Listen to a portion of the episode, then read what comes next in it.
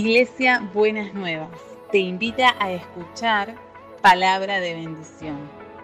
Escúchanos en www.buenasnuevas.org.ar. Estoy aquí. Cuando pensamos eh, en el ministerio de Elba, especialmente en esta idea de, de Dios sanando nuestro interior, eh, pensamos en esto de que vos y yo necesitamos ser eh, sanados en algunas comprensiones. Y si hay algunas comprensiones, quiero invitarte a que me prestes atención en esto, si hay algunas comprensiones que deben ser sanadas en nuestra vida, tienen que ver fundamentalmente con nuestro entendimiento acerca de Dios, quién es Dios realmente. La verdad es que venimos con percepciones muy distorsionadas de quién es Dios. Muchas veces eh, por el mundo, pero también por la iglesia tenemos ideas muy distorsionadas de quién es Dios, no, tenemos claridad de quién es Dios.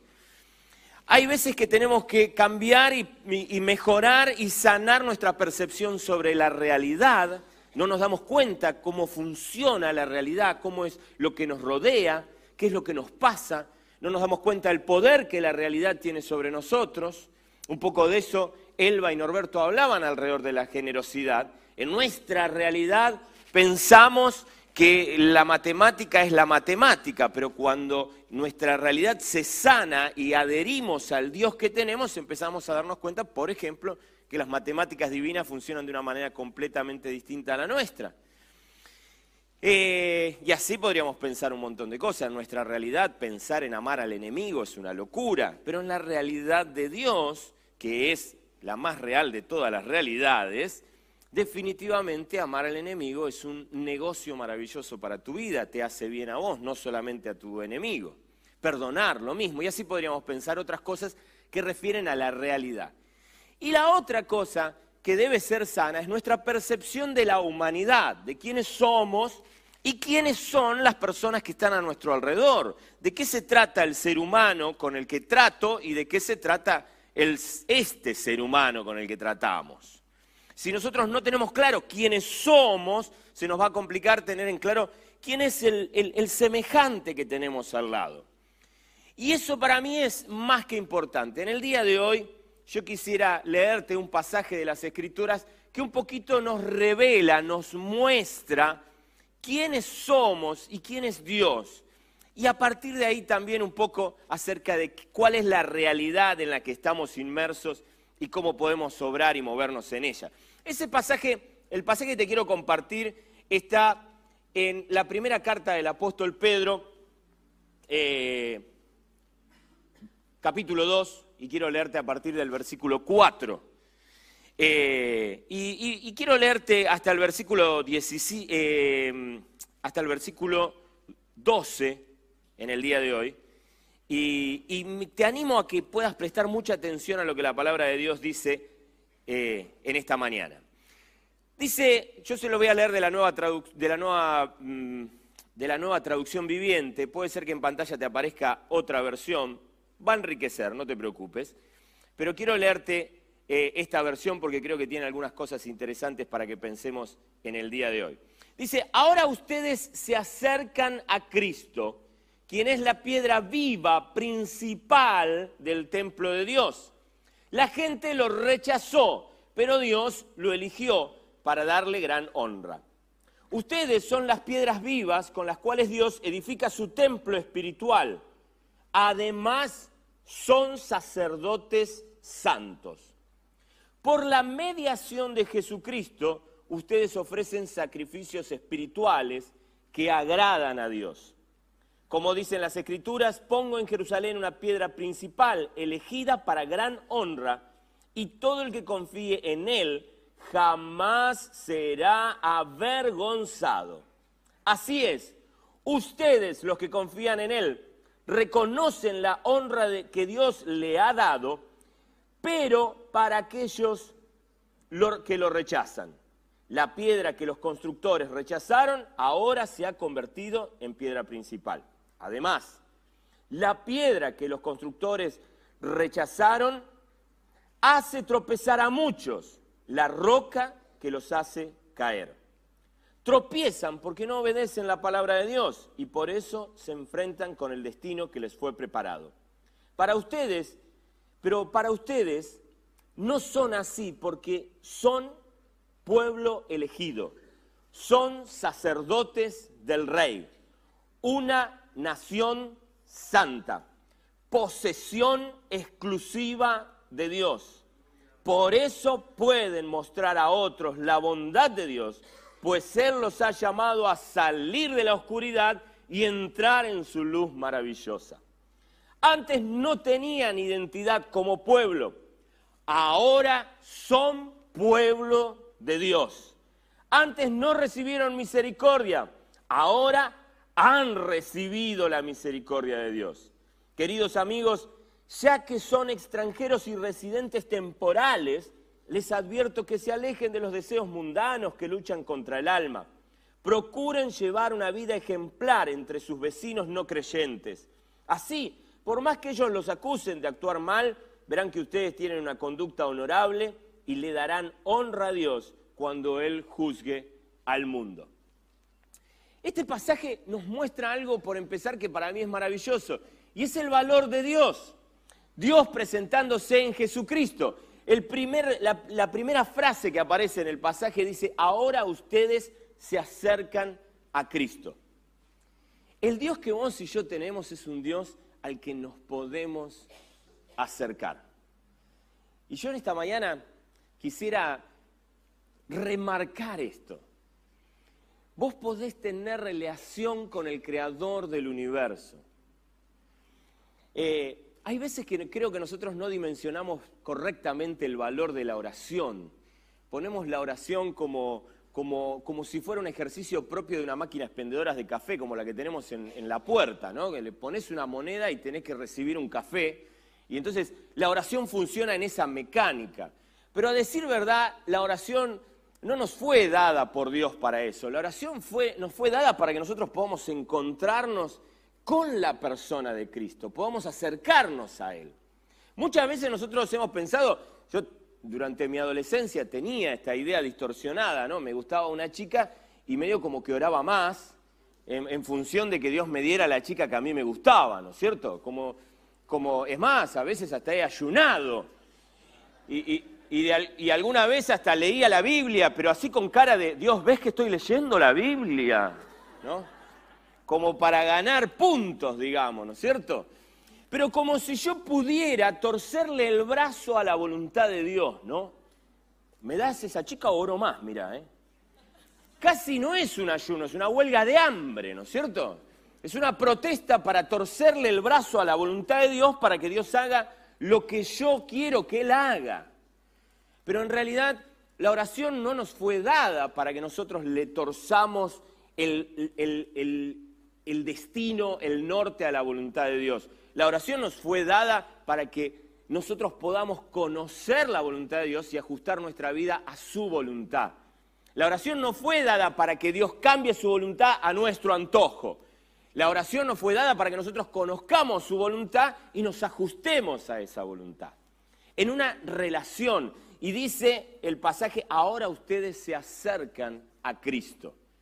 Y yo quisiera en el día de hoy que ustedes piensen en esto de una manera muy, muy, muy fundamental. Tengo que acercarme a Jesús, tengo que estar cerca de Él, tengo que comprenderlo más.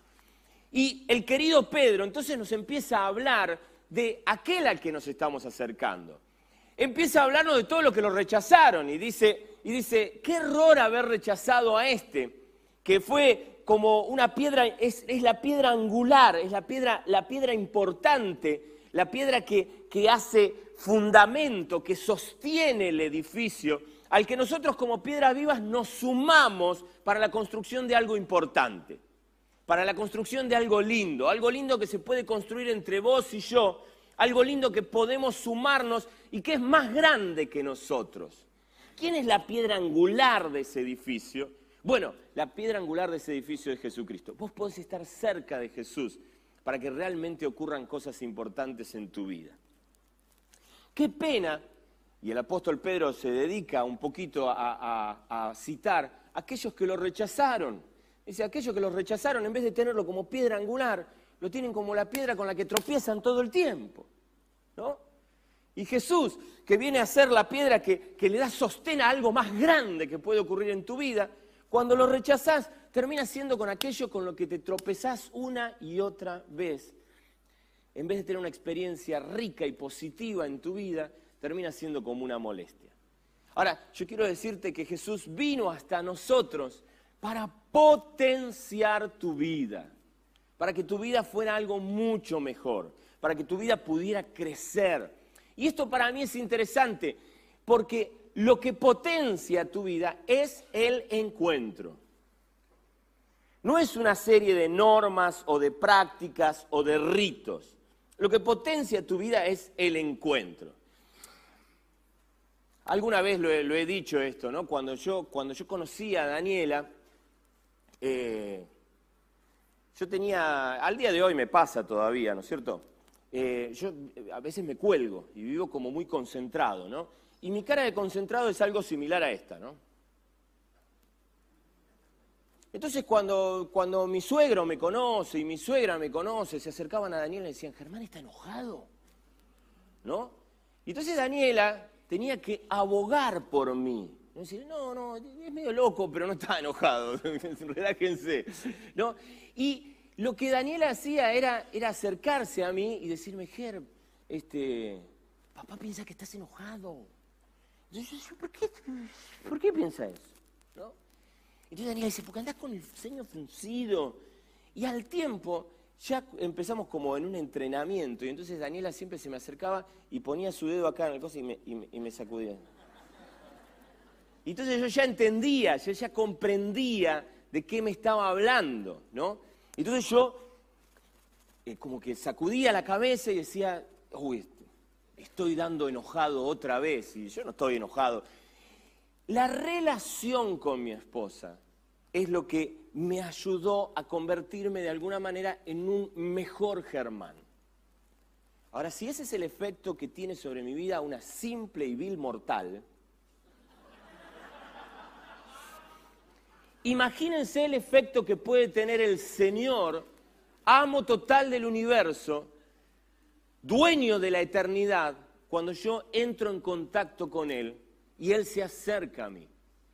No nos estamos refiriendo a dogmas religiosos, no nos estamos refiriendo a, estructuras este, ni a ritos, sino que nos estamos refiriendo a una relación, a esa relación, Elba lo, mencionaba hace unos domingos atrás, esa relación tierna de un ser maravilloso que se acerca a tu vida y así como Daniela me ha contagiado muchas cosas, como mi esposa, me contagia cosas maravillosas para que yo pueda crecer y para que pueda ser la mejor versión de yo mismo. Ese es el desafío en el que Dios quiere ponerte. Ahora, dice, la gente lo rechazó, pero Dios se lo eligió para darle gran honra. Dice, y ustedes, versículo 5, son las piedras vivas en las cuales Dios edifica su templo espiritual. Eh, dice el versículo 9, pero ustedes no son así y empieza a decirte cosas que yo hoy quisiera que atesores en tu corazón. Norberto ayer hablaba de las cinco solas, ¿no es cierto?, de, la reforma protestante, el domingo pasado, no ayer, el domingo pasado. Y hay otra, otra cosa interesantísima que, que la reforma trajo hasta nosotros, que es la idea de que Dios te hizo, y fíjate lo que va a decir aquí el apóstol Pedro, dice, ustedes son un pueblo elegido son sacerdotes del rey. La versión Reina Valera dice, somos real sacerdocio, ¿no? Y dice, somos una nación santa, posesión exclusiva de Dios. La Reina Valera dice, pueblo adquirido por Dios, ¿sí? Por eso pueden mostrar la bondad de Dios, pues Él los ha llamado a salir de la oscuridad y entrar a la luz maravillosa. El apóstol Pedro nos empieza hablando de quién es Jesús, quién es el Dios que vos tenés. Aquel que quiere encontrarse con vos, aquel que quiere influenciarte, lo hablamos hace unos domingos atrás, aquel que quiere tocar tu vida en un encuentro maravilloso, aquel que quiere que lo conozcas mejor, aquel que quiere que lo quiere contagiarte, aquel que es maravilloso, es bueno, sabio, tierno y quiere darte su mejor contagio, para que todo lo bueno de él se te pegue y influencie tu vida. Pero lo, lo precioso de todo esto es que el apóstol Pedro no va a hablar solamente de las virtudes de Jesús o de las virtudes de Dios, va a hablar de tus virtudes. Va a hablar de lo que vos sos para Dios. Y esto para mí es precioso, porque una vez más me ayuda a encontrarme con el Dios tierno que me mira a los ojos y me recuerda quién soy. Hace un tiempito atrás hablaba con una profesional de la salud mental, una psicóloga preciosa, y ella me decía algo que me estremeció. Ella me dijo, Germán, todos hemos nacido para ser la niña de los ojos de alguien. Todos, todos. En el plan original maravilloso de Dios, Dios esperaba que vos fueras el tesoro valioso y especial de alguien.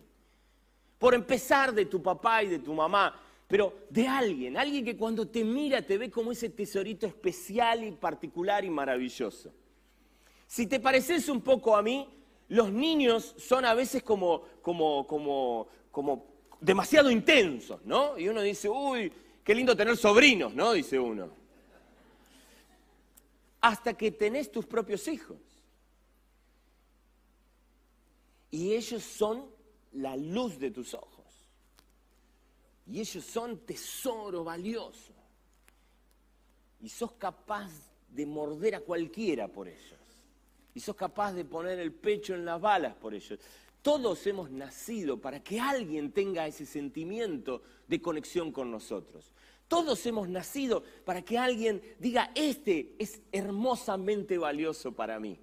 Este es hermosamente significativo para mí. Claro, vos podés pensar en este momento, y quizás es tu triste experiencia, que no lo encontraste en tu mamá y en tu papá. Pero yo quiero decirte algo que no lo digo yo, ya te lo dice el apóstol Pedro. Sos la niña de los ojos del creador del universo.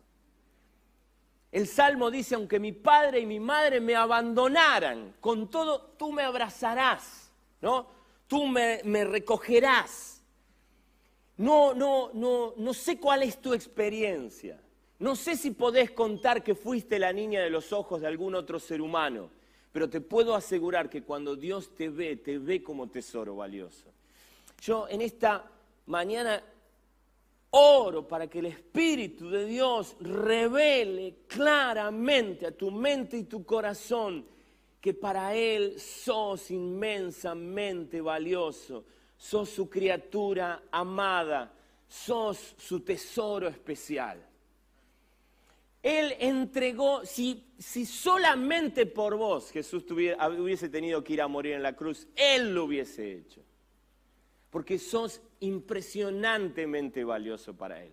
Y Él quiere rescatarte. Y la buena noticia es que no solamente quiere rescatarte. El Salmo 103 dice, Él es el que rescata tu vida del hoyo, ¿no? Es el que saca tu vida del pozo más horrible. Esa es una noticia maravillosa, ¿no es cierto? Uno puede estar en el pozo más profundo y Dios tiene el deseo, el anhelo de viajar hasta lo más profundo del hoyo y sacarte. Es una noticia maravillosa. Pero gracias a Dios el Salmo 103 no termina ahí. Si el Salmo 103 terminara ahí, vos estarías sentadito en el borde del pozo, todo desnudo, todo sucio y con fotofobia. Pero el salmo continúa y él dice, Él es el que corona de favores y misericordias tu vida, de modo que rejuvenezcas como el águila. Él no te sacó del pozo para que tenerte ahí sentado dando vergüenza, con los piecitos colgando y mirando la oscuridad del abismo. Él te sacó de ahí para coronarte de favores y misericordias. Él te sacó de ahí para que vos puedas crecer en la vida y desarrollarte a partir de entender quién es Él y cómo vos te podés mover en la realidad. Él te llamó para ser significativo. Él te llamó para que vos puedas decir, será cierto que en la vida de nadie pude ser la niña de los ojos, pero eso se cortó conmigo, porque yo me buscaré de ocuparme especialmente de la vida de otras personas. Yo seré los ojos atentos y amorosos sobre la vida de otro ser humano. Yo seré la persona que que, va a transmitir el amor de Dios en esa persona. Pero si en vos no pasó eso, no importa, hasta acá llegamos. Se cortó. Se cortó. No importa, no habré recibido ese amor y ese cariño de otro ser humano, pero lo recibí de mi Padre Celestial, lo recibí de mi Señor. Él me hizo pueblo adquirido. Él me hizo real sacerdote. Él me hizo nación santa. Voy a jugar el papel que me toca. Por esta razón puedo contar de sus bondades a otro. Porque Él me sacó de la oscuridad más profunda y me trajo a su luz admirable. No importa todos los que se asociaron para que permaneciera en la oscuridad, Él me sacó de la oscuridad y me trajo a su luz admirable. Y por eso puedo hablar de las bondades preciosas que Él tiene sobre mi vida. Yo no sé dónde estás parado vos hoy en tu vida particular. No sé si vos podés percibir esto, no sé si te podés percibir en el, en el, fondo del pozo, no sé si te podés percibir con los piecitos colgando y mirando la oscuridad del abismo, ya rescatado del pozo pero todavía todo sucio, o si te percibís caminando coronado de favores y misericordias. No lo sé, ¿dónde estás en esa, en esa instancia? Si todavía te sentís en el fondo del pozo, quiero decirte que Jesús vino a este mundo para sacarte de ahí. Yo oro para que en esta mañana vos sientas el abrazo cariñoso, tierno y redentor de aquel que se metió en el barro con vos para que vos puedas ser rescatado. Si estás ahí en el borde, quiero decirte, hay mucho más por delante. Qué bueno que tengamos tu testimonio de que Dios te sacó del pozo más terrible y feo y espantoso y oscuro. Pero quiero decirte que hay más. Hay más, hay todo un desafío para que vos te asumas pueblo adquirido por Dios. Yo sé que muchos de ustedes pueden contar cómo Dios los rescató de cosas horribles.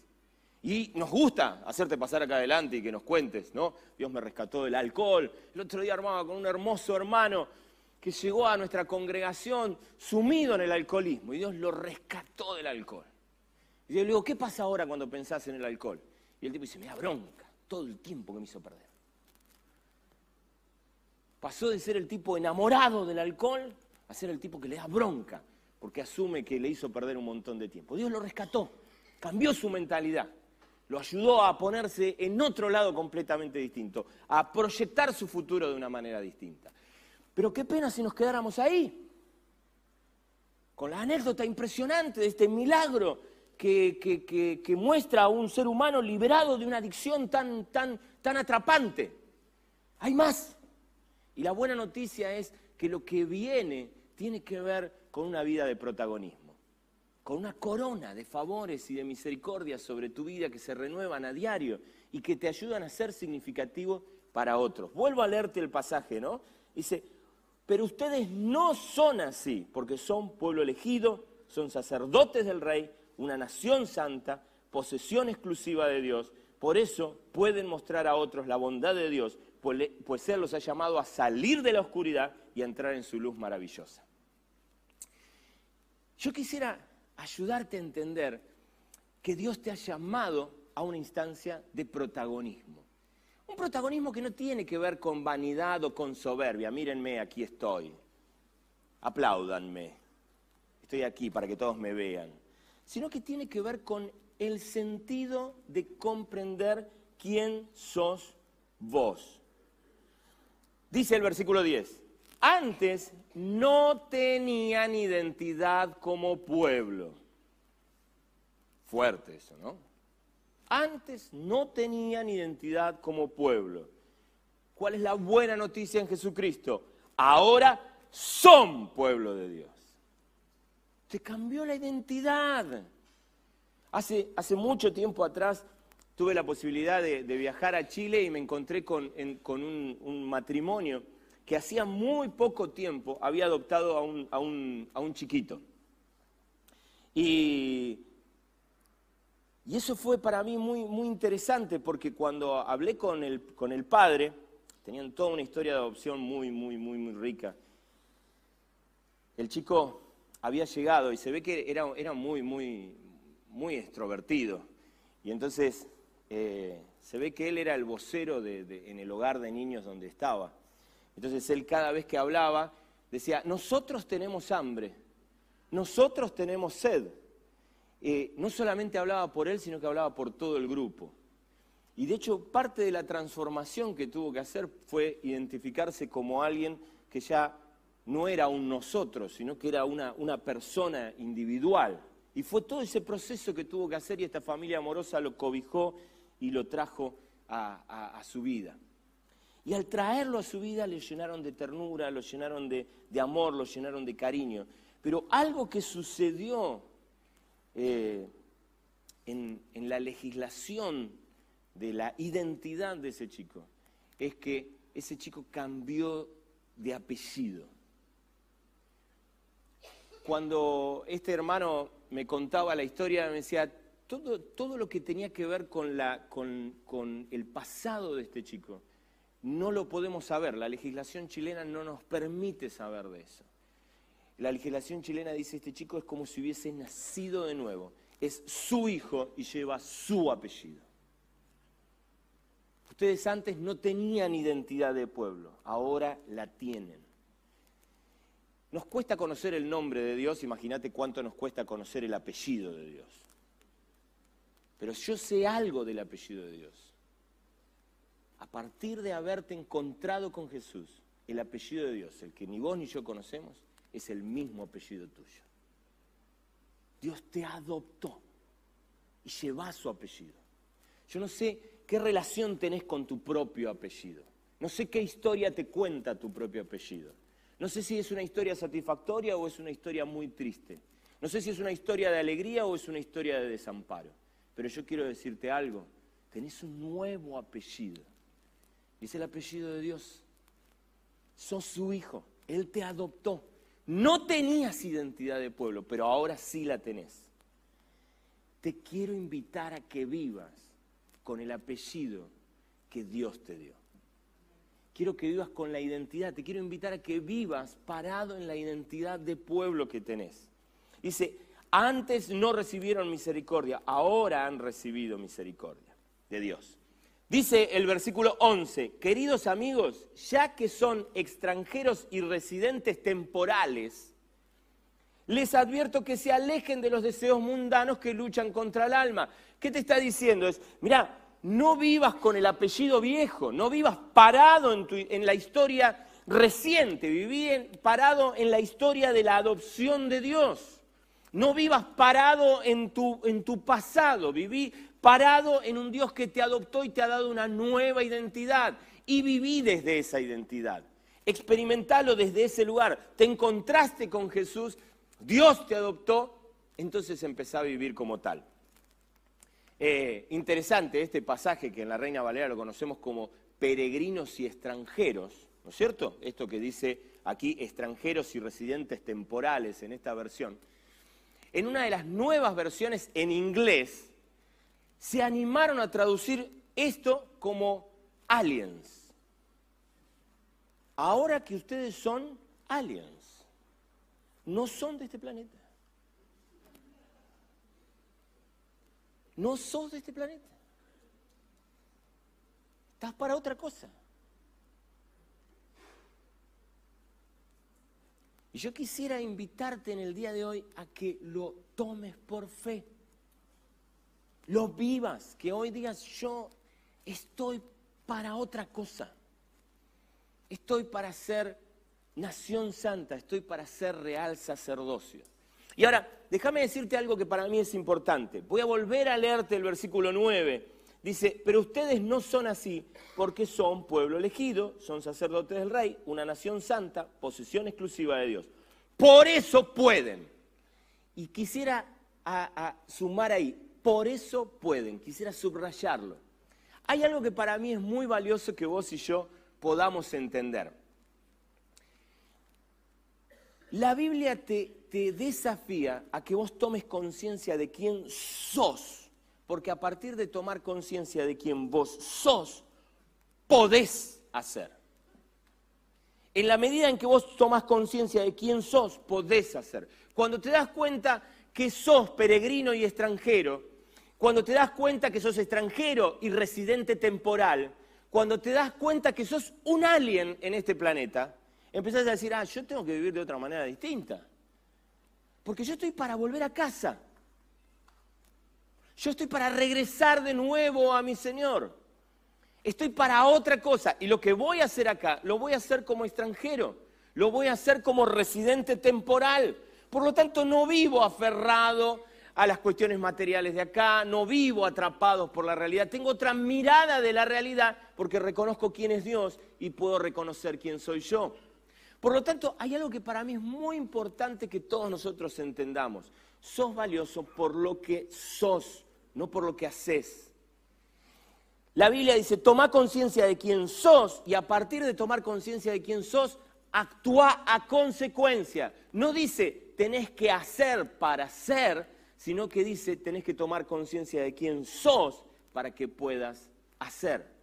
Y esto para mí es clave, porque cuando lo comprendemos, la vida cambia de una manera total y absoluta. Hace un tiempo atrás, eh, Paz ya tiene nueve años, pero cuando tenía cinco, casi recién cumplidos, eh, cambió de la sala roja a la sala naranja, ¿no? Así que fue al mismo, al mismo jardín, en, en, sus últimos dos años de jardín, con sala de cuatro y sala de cinco, fue al mismo jardín. Y un día viene y me dice, papá, papá, dice, ¿sabes que fui al baño? Dice, y cuando volví al baño, me metí en la sala roja. Me lo dice, que era mi sala del año pasado, dice, pero de, costumbre, dice, me metí. Y entonces yo le digo, uy, le digo, ¿y qué te dijeron? Nada. Dice, abrí la puerta y vi a mi señorita Verónica del año pasado, de sala roja, y la miré. ¿Y qué te dijo ella? Nada. ¿Y vos qué le dijiste? Nada. ¿Y qué pasó? Nada. Cerré la puerta y me fui a la sala naranja, porque es mi sala. Porque ahora tengo cinco años. Antes tenía identidad de sala roja, pero ahora tengo identidad de sala naranja. ¿Qué tengo que hacer yo en la sala roja? Me puedo confundir, me puedo equivocar, puedo hacer cosas de sala roja, pero ¿cuánto me va a durar? Nada, porque soy consciente de que tengo cinco. Y como soy muy consciente de que tengo cinco, no tengo nada que hacer en la sala roja. Cuando sos pueblo adquirido por Dios, ¿qué tenés que andar haciendo en salas que no son tuyas? ¿Qué tenés que andar haciendo viviendo cosas que no tenés que vivir? Si ya tenés cinco años. Entonces, ¿y qué hiciste vos? Nada, cerré la puerta de la sala roja, caminé hasta la sala naranja y me metí en la sala naranja, porque es mi sala. Dios tiene cosas para vos que son propias de quien sos. Abrazalas, vivilas, incorporalas para tu vida y disfrutalas. ¿Qué tenés que andar haciendo con salas del año pasado? Abrazate a esa idea. Si sos de cinco años, te toca la sala naranja. Y si sos pueblo adquirido por Dios, te tocan los favores y misericordias que te seguirán todos los días, de modo que te rejuvenezcas como el águila. No te conformes con menos. ¿Por qué te vas a conformar con menos? Si eso es lo que Dios preparó para vos. Déjame darte un último versículo en este día para, compartirte. Un versículo que hace un tiempito atrás te compartía, pero el Señor me regaló una anécdota en esta semana que me ayudó a comprenderlo aún mejor. Vivimos y tenemos que vivir de quienes somos, desde quienes somos. Pero esto es importante, hay algo que es importantísimo, que vos empieces a pensar, tengo que vivir a partir de quién soy, por lo tanto tengo que ponerlo en práctica. Fíjate lo que dice Hebreos 5, del 12 al 14, dice, hace tanto que son creyentes que ya deberían estar enseñando a otros. ¿Qué hacen en sala de cuatro si ya tendría que estar en la universidad? En cambio, necesitan que alguien vuelva a enseñarles las cosas básicas de la palabra de Dios. Son como niños pequeños que necesitan leche y no pueden comer alimento sólido. Pues el que se alimenta de leche sigue siendo bebé y no sabe cómo hacerlo correcto. El alimento sólido, aquí quiero que prestes atención, es para los que son maduros, los que a fuerza de práctica están capacitados para distinguir entre lo bueno y lo malo. ¿En qué momento Paz dejó de meterse en sala roja? Cuando la práctica de asistir constantemente a sala naranja se le hizo propia y ya cuando iba al baño volvías a la naranja. Cuando vos pones en práctica la vida conforme a quien sos, eso se te hace cada día más común. En esta semana se rompió una de las persianas de mi casa, ¿no es cierto? Esas persianas que se, se levantan con una, con una cinta de tela, ¿no? La ubican. El rollo, el rollo. Se me rompió el rollo. Se rompió una parte de la persiana, una de las persianas de mi casa, y lo tuve que arreglar. Es la quinta vez que debo haber arreglado una de esas persianas. Es la quinta vez que tuve que aprender cómo se arregla la persiana. Interiormente pienso, qué torpe, esto yo ya lo hice. ¿Cómo puede ser que ya no haya aprendido a cambiar esta bendita persiana? ¿no? Y me enojo conmigo mismo. Y entonces me hago el planteo, digo, ¿cómo puede ser que yo no sepa si yo esto ya lo hice? ¿Cuál es mi respuesta? Lo hago muy pocas veces en mi vida. En mi vida lo debo haber hecho cinco veces. La otra vez anterior que lo hice no sé cuánto hace. Hace un montón que había hecho el arreglo de una persiana. Así que hoy estaba con la torpeza propia de quien prácticamente lo hacía por primera vez. ¿Qué es eso? Falta de práctica. Ahí estaba yo pensando, y la cinta va para arriba, va para abajo, se enrolla, no se enrolla, si la pongo enrollada, no la tengo que poner enrollada. ¿Cómo era? Dice la palabra de Dios, el alimento sólido los para que son maduros, los que a fuerza de práctica están capacitados para distinguir entre lo bueno y lo malo. ¿Cuál es la buena noticia de Dios para tu vida hoy? Tenés una nueva identidad. Viví conforme a esa nueva identidad. Pero te digo algo, practicalo todos los días. Porque si andas practicando, si un día estás en sala roja, un día estás en sala naranja, otro día por ahí hasta te metes en sala verde, ya no vas a saber ni dónde tenés que estar.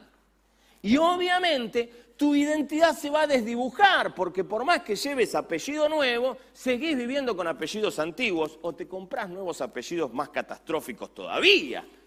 Entonces la invitación es que si tenés apellido del cielo, vivas como un hijo del cielo. Y lo practiques todos los días. ¿Y esto qué significa? Si soy hijo del cielo, ¿cómo tengo que vivir? A ponerlo en práctica. Cosa que no me lo ande olvidando cada vez que se presenta una situación. Ahora, quiero volver sobre esto para terminar. Esta es una experiencia que necesita de tu fe. Y en el día de hoy yo quiero pedirte, quiero animarte a que vuelvas a descubrir el Dios que tenés en Jesucristo. Encontrate con Él, porque si te encontrás con Él, Él te va a revelar en plenitud quién sos. Y te vas a dar cuenta cómo tenés que vivir a partir de entender claramente quién sos.